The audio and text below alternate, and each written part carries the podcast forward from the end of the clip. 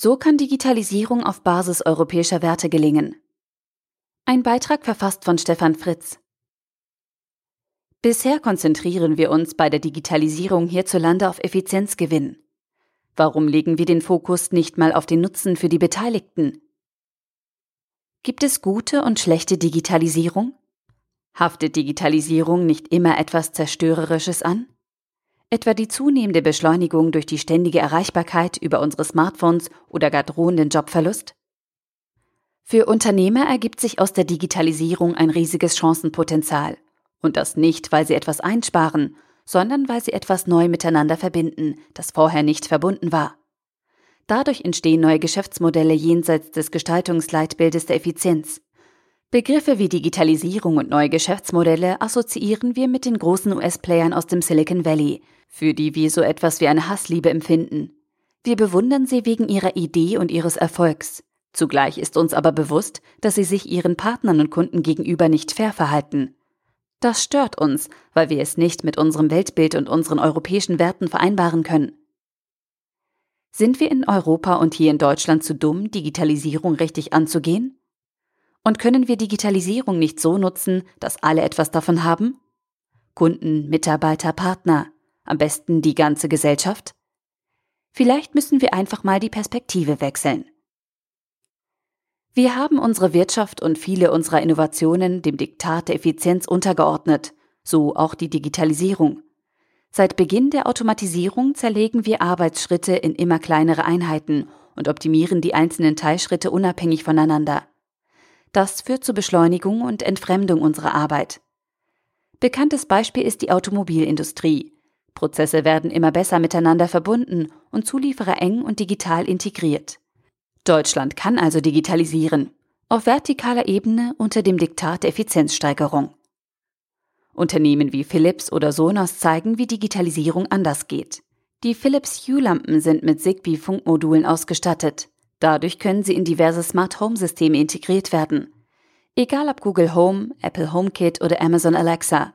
Hue fügt sich als Kettenglied in diese und weitere Smart Home-Systeme durch horizontale Vernetzung ein. Anbieter wie Philips oder Sonos verstehen sich als Teil einer Kettenökonomie. Sie nutzen offene Schnittstellen und bieten diese auch selber an. Die Produkte lassen sich in Lösungen anderer Anbieter eingliedern und erreichen dadurch mehr Kunden. Der Käufer wiederum ist bereit, einen höheren Preis für die vernetzte Glühbirne zu zahlen, weil er einen Mehrwert erhält. Denn diese Kettenbildung als horizontale Digitalisierung maximiert den Nutzen für den Verbraucher und nicht die Effizienz bei der Herstellung. Gleiches gilt für Lautsprecher von Sonos oder die Home-Automatisierungsdienste IFT und Stringify. Horizontale Digitalisierung, also Kettenbildung, verbindet ein Produkt oder Service mit vielen anderen Produkten und Diensten. Kettenmanagement als Vernetzung jenseits der Effizienzmaximierung müssen wir in Deutschland lernen. Das Denken vom Kundennutzen her ist ein spannender Bereich für Unternehmer, in dem wir viel von den US-amerikanischen Beispielen lernen können um diese dann mit unseren Wertmaßstäben umzusetzen. Jeder kennt die erfolgreichen disruptiven Plattformen wie Amazon, Uber oder Airbnb. Plattformen sind deshalb so effizient, weil sie zwei Märkte miteinander verbinden und Vorteile für beide Seiten schaffen. Die großen US-Plattformen sind unter ethischen Aspekten jedoch kein gutes Vorbild. Bei Uber etwa werden zugunsten des guten Preises für den Fahrgast die Rechte der Taxifahrer beschnitten.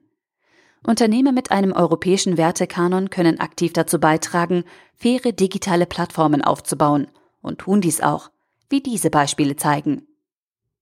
Das Startup Idage aus Berlin, ein Streamingdienst für Klassikliebhaber, verbindet Künstler und Konsumenten in direkter und fairer Form und sorgt für eine faire Entlohnung der Künstler. Die Konsumenten profitieren von einem breit gefächerten Klassikangebot, bei dem sie sich Werke von unterschiedlichen Interpreten anhören können und Begleitinformationen zu Künstlern und Werken erhalten. Das Projekt Smart Emma ermöglicht lokalen Einzelhändlern die Teilnahme am E-Commerce. Verbraucher in Aachen können in digitaler Form auf Angebote lokaler Einzelhändler zugreifen und sie in einem Warenkorb zusammenstellen.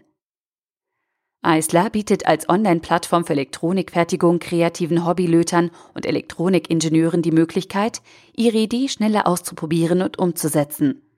So wird der mühsame Prozess von der Idee zur Umsetzung von vielen Wochen auf wenige Tage reduziert. Als Unternehmer haben wir es in der Hand, faire Plattformen ohne Werteverrat aufzubauen, indem wir uns am Nutzen für alle Beteiligten orientieren. Oberste Prämisse ist dabei der faire Umgang mit allen Partnern auf der Plattform. Ebenfalls wichtig sind Datenschutz als Grundprinzip, Daten werden nicht als Ware oder Bezahlung eingesetzt, sowie der feste Wille zur Kooperation und zur Zusammenarbeit. Eventuell bedeutet das Streben nach fairen Plattformen auch etwas weniger Geld und damit Einflussnahme von VC-Investoren. Die Geiz ist geil Mentalität beflügelt den Effizienzkampf. Das ist die falsche Richtung für Digitalisierung. Wir Verbraucher entscheiden mit, welche Produkte und Services Unternehmen uns anbieten. Wir können auf Nutzenmaximierung ausgelegte Produkte wie Hue und faire Plattformen wie Eisler, Idagio oder Smart Emma unterstützen und B bzw. entlohnen. So wie wir bei Textilien bewusst Angebote auf Basis von massiver Ausbeutung boykottieren, haben wir auch in der digitalen Welt eine Wahl. Durch unser Nutzerverhalten beeinflussen und gestalten wir digitale Angebote. Etwa indem wir bereit sind, für digitale Services wie sichere E-Mail, Suchmaschinen, Musik, News oder Magazine zu bezahlen. Wir müssen Google nicht nutzen, wenn wir Herr über unsere privaten Daten bleiben wollen. Denn wenn wir etwas umsonst bekommen, sind wir selber die Ware. Vielleicht achten wir in Zukunft auch etwas bewusster darauf, welche lokalen deutschen oder europäischen Ideen wir mit unserer Nutzung unterstützen wollen. Fazit. Wir können in Deutschland mehr als Digitalisierung zur Effizienzsteigerung einzusetzen. Mit einer klaren Fokussierung auf den Nutzen gelingt der notwendige Perspektivenwechsel. Neue Plattformen und as-a-Service-Geschäftsmodelle in fairer Form helfen, die Potenziale der neuen technologischen Möglichkeiten zu nutzen. Und wenn wir alle als Verbraucher genau solche Konzepte unterstützen, gestalten wir unsere digitale Zukunft fair und menschenwürdig. Der Artikel wurde gesprochen von Priya, Vorleserin bei Narando.